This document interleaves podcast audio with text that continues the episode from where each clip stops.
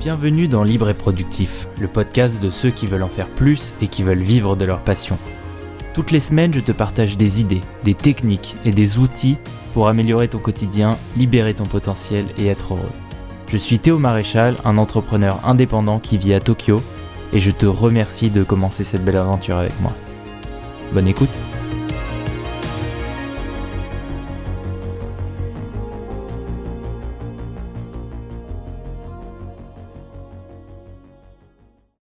Salut, j'espère que tu vas bien, bienvenue dans ce nouveau podcast. Aujourd'hui on va continuer le chemin entrepreneurial qu'on avait commencé hier euh, avec les idées aujourd'hui. Et si tu sais que tu as envie de devenir entrepreneur, que tu as la motivation et la détermination de créer quelque chose qui va te libérer, qui va te passionner, il faut maintenant que tu trouves les idées. Si tu as déjà une idée, évidemment, le but c'est de la confronter au marché, mais ça on en reparlera euh, dans un podcast ultérieur. Aujourd'hui, on parle des idées. Et l'écueil dans lequel tout le monde tombe, puisque c'est une ça c'est une phrase vraiment que je déteste, ça existe déjà. Donc ça c'est la phrase que tout le monde te sort euh, dès que dans leur processus de création d'idées, ils rencontrent un concurrent.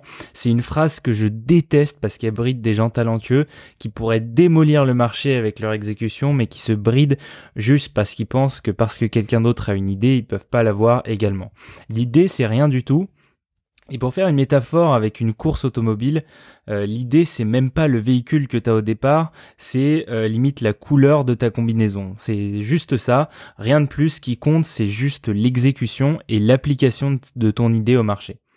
L'exécution, c'est le mot que tous les startups utilisent, mais si on regarde plus profondément ce que ça veut dire, dans l'idée, l'exécution, c'est la personnalité que de ce que tu veux faire, c'est ce que tu veux offrir au monde comme message. C'est les valeurs les plus profondes de ta personne d'abord en tant que fondateur, mais aussi euh, des gens avec qui tu vas faire à qui tu vas faire confiance pour faire avancer ton bateau, pour faire avancer ta boîte, pour faire avancer ton idée. L'exécution, c'est les stratégies, c'est les idées qui viendront pendant tout le processus de création et d'expérience, je peux te dire que tu en auras des idées parce que quand tu commences, tu as plein d'idées. C'est d'ailleurs souvent en commençant que que tes meilleures idées te viennent et, là tu peux changer au fur et à mesure de la création, tu peux changer un peu ton axe, changer ton contenu, ta, ta communication et c'est comme ça que les idées deviennent euh, meilleures avec le temps. Donc si tu as une idée, va la confronter avec des gens et euh, quand je dis des gens, on parle pas de pépé mémé, parle-en à des experts de ton marché, des gens qui le connaissent par cœur, des gens qui le connaissent mieux que quiconque parce que si la personne à qui t'en parles euh, n'a pas forcément d'avis d'expertise sur le domaine, elle va te répondre plus parce que c'est toi mais pas forcément euh, parce que elle a un, vrai avis sur l'idée. Et aussi fais attention si à l'expert à qui t'en parles euh, il, te paraît sans scrupule fais attention tourne autour du pot ou invente un projet un peu près similaire pour essayer de gratter des informations et tester ton, ton projet sans trop le révéler. Surtout si c'est un projet euh, qui a des barrières à l'entrée euh, assez faibles à ce propos, l'idée du je m'en fous des concurrents, euh, je suis un livre ouvert, etc., etc. Moi, c'est quelque chose qui me parle pas trop. Dans le business, il faut être malin, il faut savoir discuter sans discuter, il faut savoir ne pas être naïf. Le business, c'est le business. Et comme me l'a dit un jour mon grand-père, euh, fais attention à ne pas trop être euh, gentil dans les affaires euh, parce que il y a un paquet de méchants. Et ça, je me souviens qu'il me l'avait dit quand j'avais 7 ou 8 ans. Et cette phrase, elle m'est restée jusqu'à aujourd'hui. Et je me méfie vachement du monde du, business parce que tu peux avoir quelqu'un qui est très très gentil dans la vie, mais dans le business, c'est un shark, c'est un requin et il n'hésitera pas à te la foutre à l'envers. Donc, il faut toujours faire un peu attention, surtout au début, surtout quand tu débutes, tu peux être un peu naïf.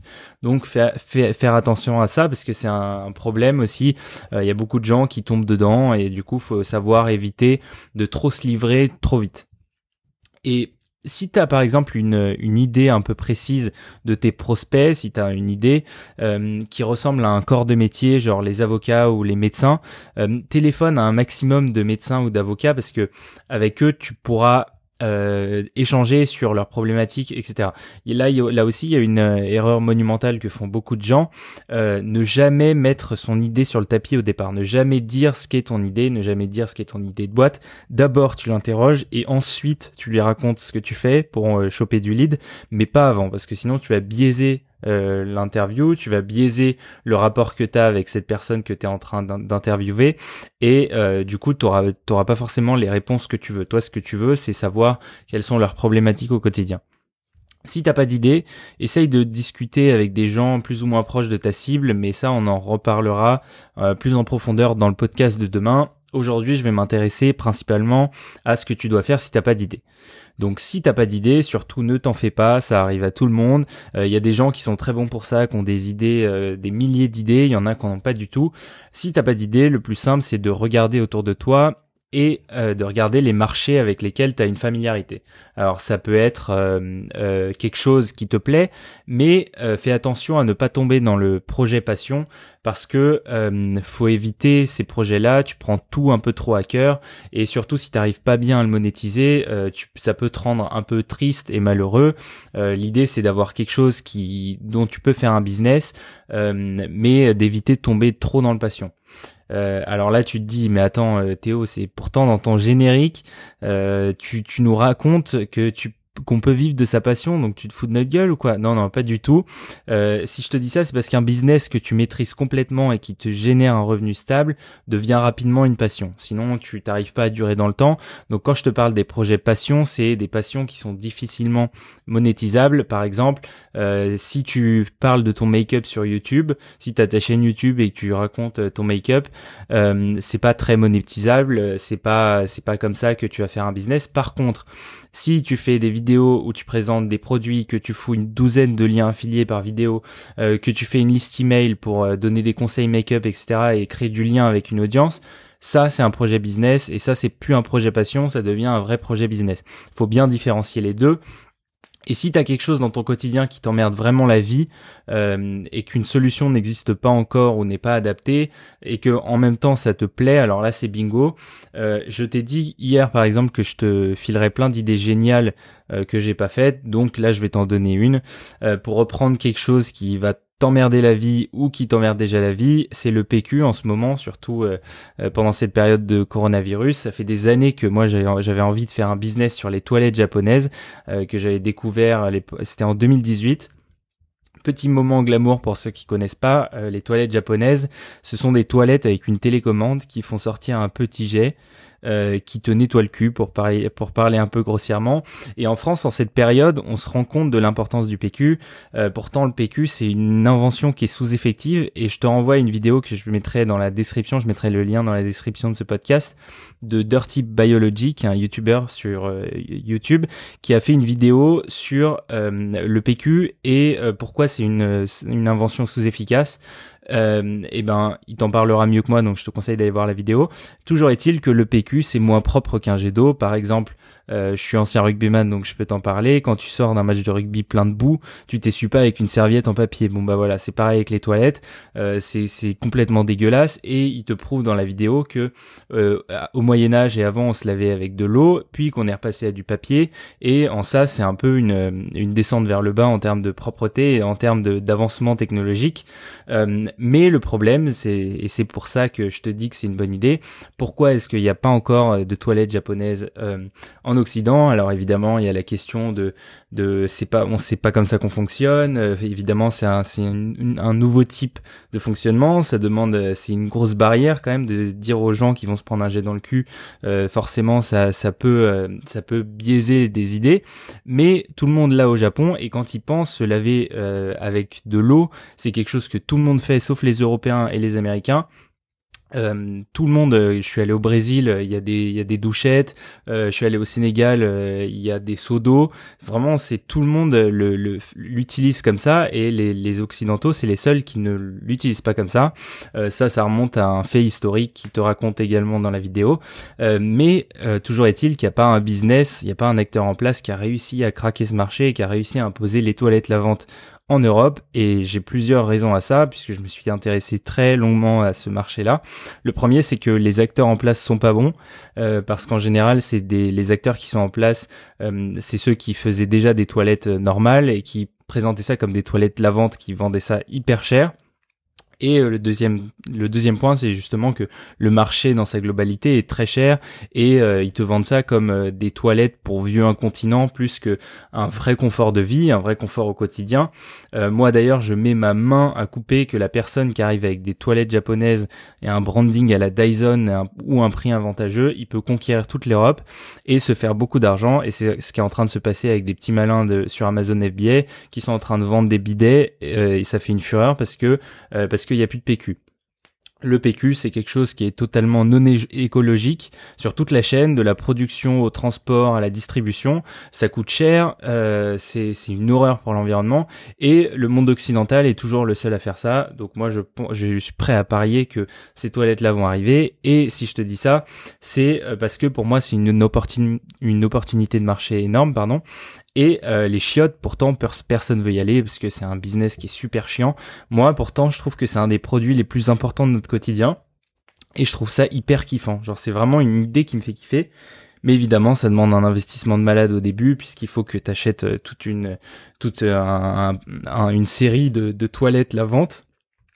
Alors, comment est-ce que tu peux faire sur un business à plus petite échelle? Parce que t'as pas forcément les moyens d'acheter 1000 euh, sièges euh, toilettes la vente. Euh, donc voilà. Donc, si tu cherches à une, une, plus petite idée, tu peux commencer à trouver une niche cible et créer du contenu pour cette cible. C'est le meilleur moyen d'y arriver. Aujourd'hui, ça te demande, si tu veux un blog, ça te demande 3 euros par mois. Si tu veux une chaîne YouTube, c'est gratuit. Et le plus petit est le mieux parce que qui dit petit dit que c'est difficilement, euh, tu vas difficilement trouver de la concurrence si c'est une niche très très très ciblée. Et si tu arrives à trouver cette niche libre de concurrence, tu peux commencer à générer un contenu très rapidement si tu arrives à adresser les problématiques des gens qui cherchent. Euh, notamment sur tout ce qui est spiritualité, etc. Ça c'est un, c'est en or puisque c'est quelque chose euh, qui, dont, les gens qui sont euh, là-dedans sont vachement là-dedans. pareil pour tout ce qui est sur les, peurs des gens jouer sur la peur, c'est quelque chose qui fonctionnera toujours. voilà, donc essaye de trouver des, niches vraiment des, trucs très nichés pour essayer à, à avoir de trouver une cible et d'appliquer ton idée sur cette cible là. Le meilleur moyen de se renseigner là-dessus, c'est d'aller voir les forums. Alors en, France, on est un peu en retard là-dessus. Euh, il y avait jeuxvideo.com qui était le forum euh, très connu pendant longtemps, mais qui a pas la force d'un Quora ou un Reddit aux États-Unis, euh, où tu peux très bien voir les questions que se posent les gens. Et c'est très très utile pour essayer de déterminer la valeur de ton idée sur un marché. Est-ce qu'elle provoque beaucoup de réactions? Est-ce que c'est un, un, vrai problème pour certains? Voilà, tu peux essayer de, de prendre la température sur ce genre de forum. En France, c'est un peu plus difficile mais tu peux toujours le faire. Google est ton ami, c'est une source d'informations inépuisable, euh, donc tu peux aller checker euh, si tu penses que ton idée peut euh, correspondre à une cible. Le troisième point, c'est tu peux essayer de trouver une entreprise que tu aimes bien, analyser en profondeur tous leurs outils, analyser tout ce qu'ils font, leur stratégie, etc. Et t'essayes de trouver une partie de business où ils ne sont pas bons. Et là, je vais te prendre un exemple d'un outil que j'adore, qui est mon outil préféré sur cette terre, qui s'appelle Figma. Donc Figma, c'est un outil qui te permet de faire du design, euh, notamment du design d'applications. Donc euh, c'est pour euh, pour les applications, soit les pages web ou aussi les applications iOS, Android. tu peux faire tes, tes prototypes et, sur Figma, en fait, pendant longtemps, ils étaient dans l'ombre d'un autre logiciel qui s'appelait Sketch.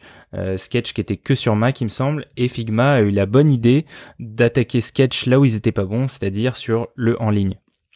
Donc en fait, Figma a recopié les fonctions essentielles de Sketch, même si à l'époque euh, c'était beaucoup moins riche que ce qu'avait Sketch. Euh, mais ils ont réussi à mettre leur produit en ligne, à le baser sur le web, et c'est ça qui a fait que ça a fonctionné, puisque euh, maintenant, Figma est un outil qui est très largement utilisé, euh, presque autant que Sketch, alors qu'à l'époque c'était des petits euh, newbies. Et ils ont réussi, voilà, en attaquant Sketch sur la partie où ils étaient pas bons, c'est-à-dire la compatibilité avec plusieurs écosystèmes, etc. Sketch c'était que sur Apple, c'était très fermé, c'était que en local. Figma l'a mis sur le web, l'a rendu disponible sur Windows, sur Chrome, partout et ils ont réussi à attraper la masse d'utilisateurs de Sketch juste en attaquant Sketch là où ils étaient pas bons. Donc essaye de trouver une entreprise que t'aimes bien, euh, mais sur un point, ils sont pas forcément très bons. Le quatrième point, c'est d'analyser les tendances. Donc, par exemple, quand je te dis ça, c'est suivre l'actualité, suivre l'actualité d'une problématique. Moi, j'aime bien la high-tech, par exemple.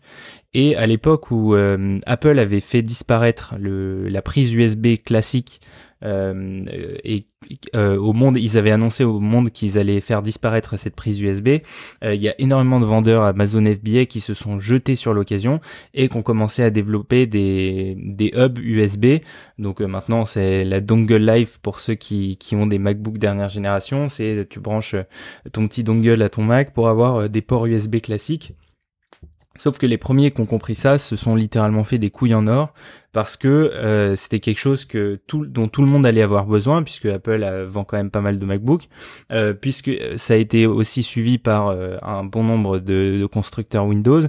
Donc euh, les premiers qui se sont rués là-dessus ont pu développer une marque autour d'un produit, ont eu euh, un volume de vente qui leur a permis d'acquérir euh, une certaine reconnaissance sur le marché et ils ont réussi à devenir des acteurs incontournables et maintenant ça tourne toujours. Donc suivre les tendances c'est un bon moyen de suivre les opportunités et il faut absolument regarder ce qui se passe sur YouTube, sur Twitter, sur Reddit pour choper des idées avant tout le monde.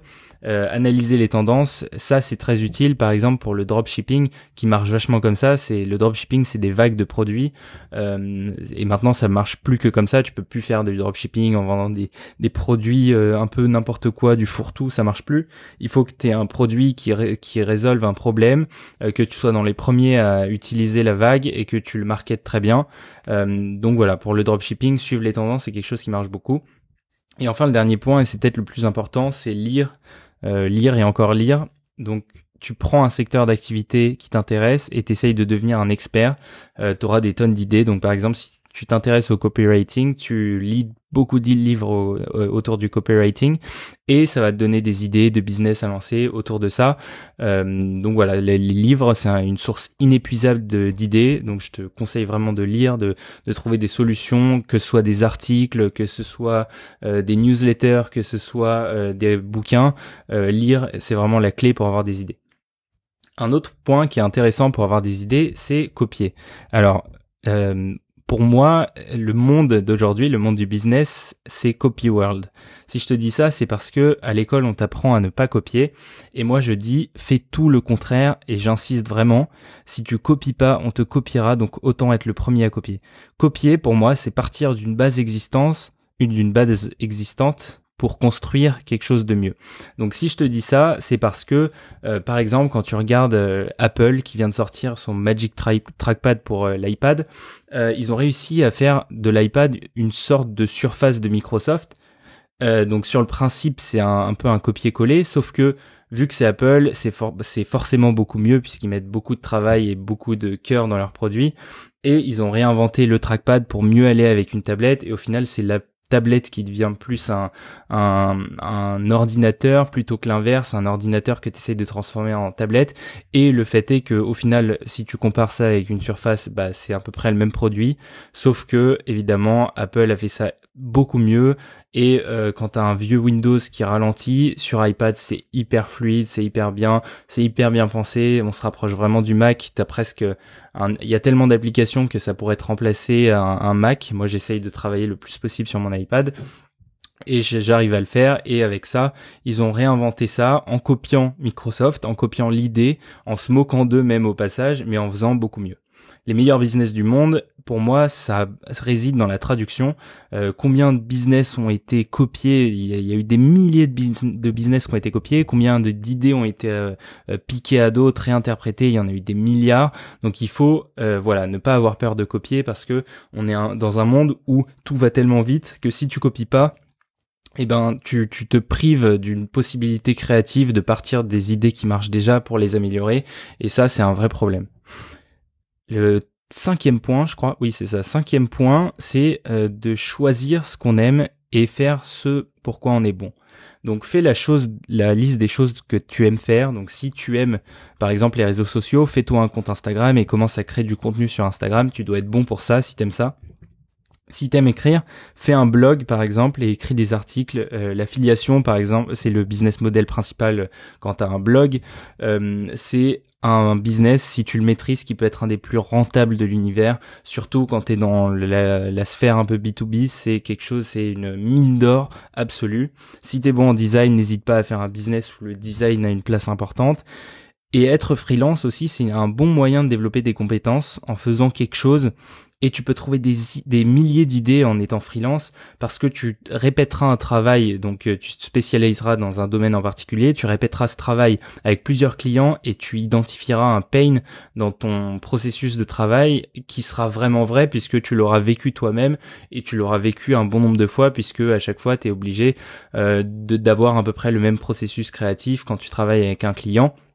Euh, par exemple, pour illustrer ça, c'est j'avais entendu un podcast sur euh, euh, sur Shine, la banque en ligne, qui laissait champ libre à leurs employés pour euh, faire du freelancing un jour par semaine.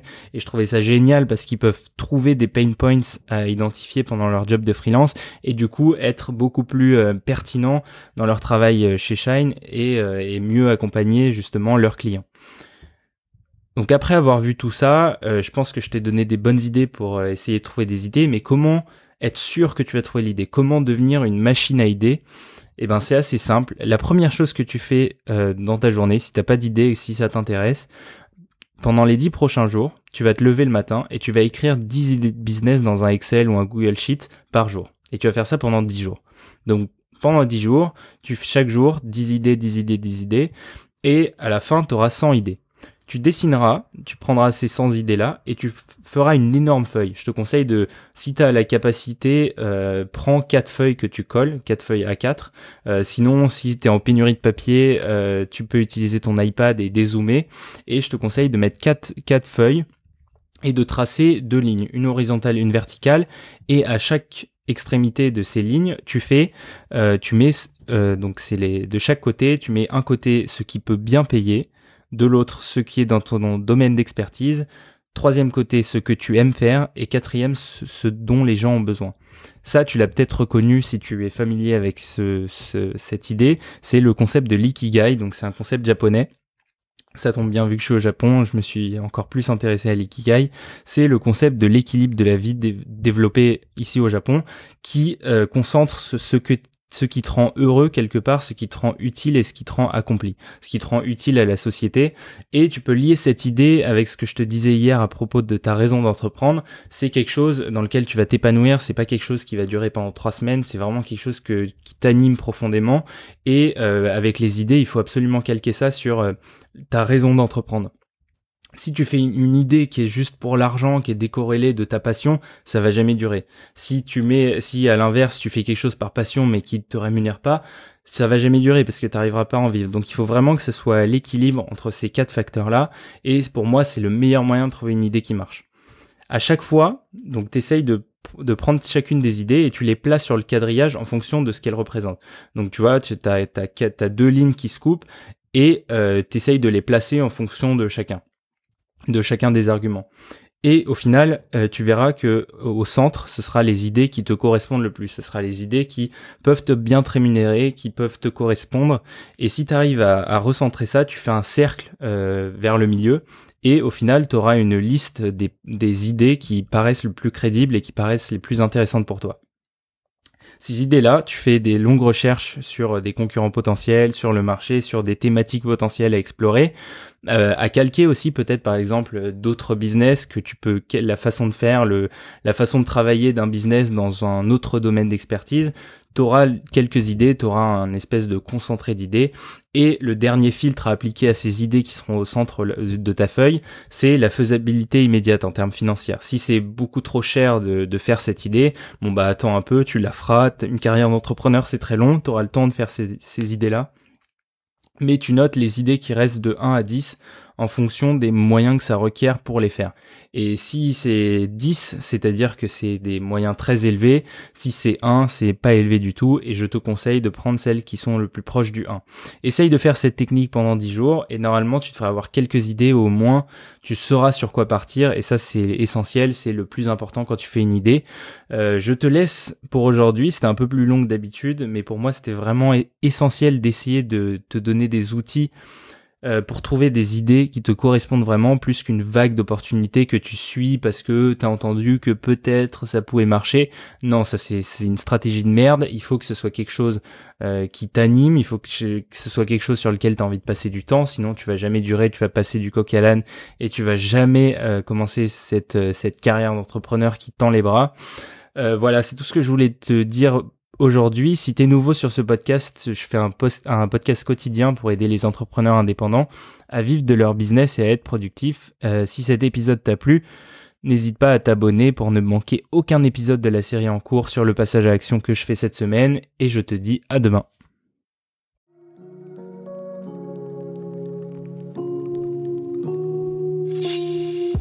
Et voilà, ce podcast est terminé. S'il t'a plu, prends 5 secondes pour me donner 5 étoiles et un commentaire sur Apple Podcast. Ça m'aide énormément à être plus visible et à continuer de faire ce podcast régulièrement. Si c'est déjà fait, il ne me reste qu'à te souhaiter une excellente journée et à bientôt dans un nouvel épisode. Allez, salut